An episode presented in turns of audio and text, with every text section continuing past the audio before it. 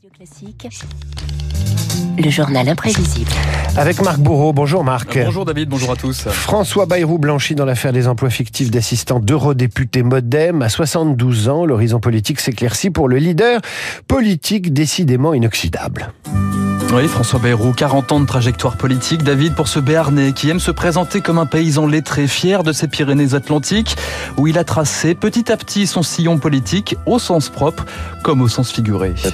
Endroit sur lequel je réfléchis très bien. C'est une situation dans laquelle je m'éloigne de tout ce qui se passe de désagréable ou d'agité dans le monde politique. Pourtant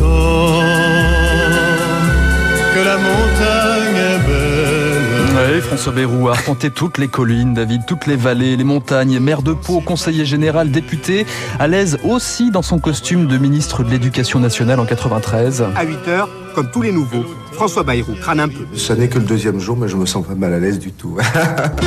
Oui, Bayrou, un homme politique, un chef de parti pas comme les autres, de l'UDF au Modem, l'art du compromis teinté de distance avec la droite. Si nous pensons tous la même chose, c'est que nous ne pensons plus rien. Et un thème central, l'exemplarité.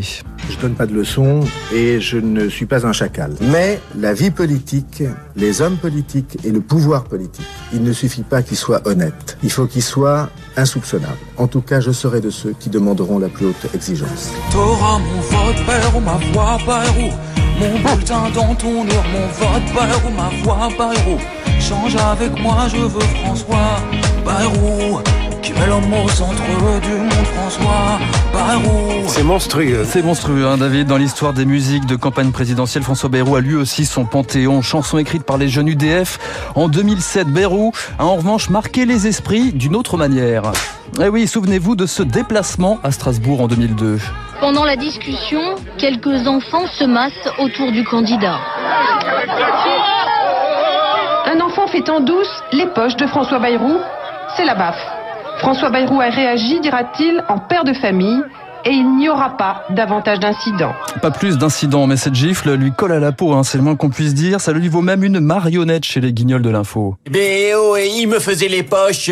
Ah oui, là c'est vrai, il le méritait. Ah, ben oui, et oh, il voulait me prendre mes billes.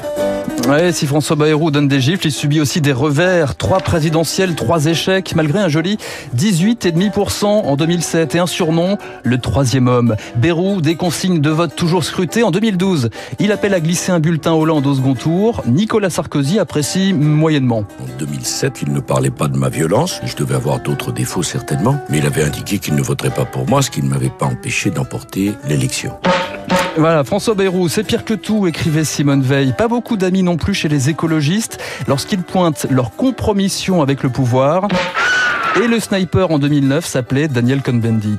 Ce genre de jeu devant les citoyens, eh bien mon pote, je te dis, jamais tu seras président de la République. Très bien. Parce que Alors- t'es trop minable.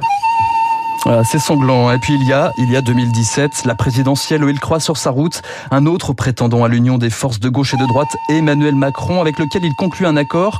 Conversation entre les deux hommes captée dans le documentaire Emmanuel Macron, les coulisses d'une victoire.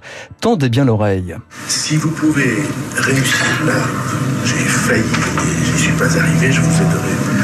Si vous pouvez réussir là où j'ai failli, je vous aiderai. 2017, victoire et sacrifice. Quelques mois plus tard, visé par une enquête préliminaire dans l'affaire des assistants d'euro- d'eurodéputés Modem, François Bayrou quitte le ministère de la Justice. Je choisis de ne pas exposer à des campagnes mensongères le gouvernement et le président de la République que je soutiens. Et le choc hein, pour François Bayrou et tout un parti, le président du Modem fera même un lien entre l'affaire et la disparition de sa plus proche collaboratrice, Marielle de Sarnez, en 2021. Je ne connais pas une seule personne qui la connaissait qui ait se dire le contraire. C'est très grave Fragile. Je n'ai pas le sentiment de dire quelque chose de léger, oui. Dans une équipe humaine où des liens sont extrêmement forts, c'est extrêmement difficile à porter, oui, bien sûr. Voilà des propos euh, très forts, David. On termine avec ce titre cruel du Figaro en juin 2017. Bayrou, 20 ans pour revenir en politique, un mois pour tout mettre par terre. François Bayrou répondait alors quelques jours plus tard, la prochaine fois, je ne mettrai pas 20 ans, les jeux sont maintenant ouverts. J'ai travaillé Des années, sans répit. jour et nuit. Ça résume bien. Comme Marc Bourreau quand il prépare son journal imprévisible, mais sans les emmerdes. Bon, voilà. Merci à vous Marc. On retrouve le journal imprévisible sur l'appli Radio Classique. Tout de suite, séisme en cuisine. McDo change la recette de son Big Mac. Décryptage gastronomique.